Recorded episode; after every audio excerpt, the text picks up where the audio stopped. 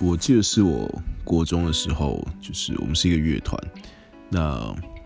我们的分部老师就是说，我们他跟我们乐团的组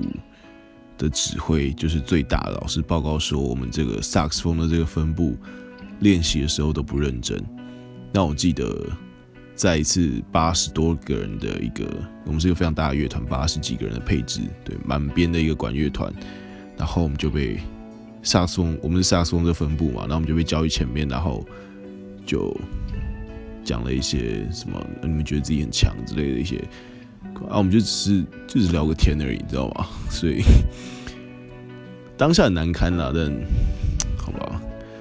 我我只能说，我觉得，我觉得世界上真的有一些莫名其妙的人存在，所以我到我到现在都还记得，就是他就说你们觉得你自己很厉害之类的感话，所以。当老师记得不要这样，好吗？